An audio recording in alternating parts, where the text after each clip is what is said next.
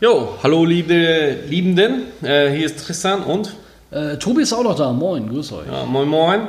Äh, unser nächstes Thema ist ein bisschen operativer, ein bisschen äh, mehr am Tagesgeschehen. Ähm, erster Tag im Vertrieb. ja, ja, Ja, der erste Tag, wie ist es so? Es, ist, es gibt immer ein erstes Mal. ja, es ist, es ist das erste Mal, äh, wie es bei mir gewesen ist. Du weißt nicht, was, es, was du richtig machst, aber es ist auch viel zu schnell vorbei. Ähm, aber ich sage ja mal, wie so der erste Tag ist im Vertrieb. Du hast dein neues Firmenauto, du hast ein Diensttelefon, cruist einfach runter, hast deine Ray-Ban auf.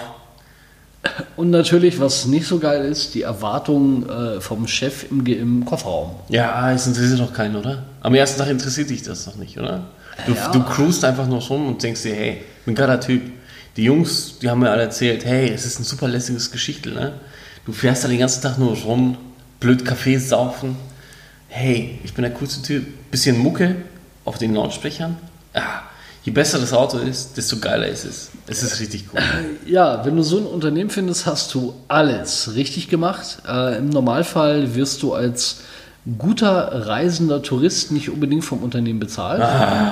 Also ich glaube, die Realität liegt leider woanders, obwohl natürlich, wenn es so wäre und du findest so ein Unternehmen, bleibe da. Bleib definitiv da. Die, Arbeit, die, die Wahrheit liegt nicht immer auf der Straße. Das ist nur vielleicht in Polen so oder in, äh, in Tschechien bei den Nutten auf der Straße.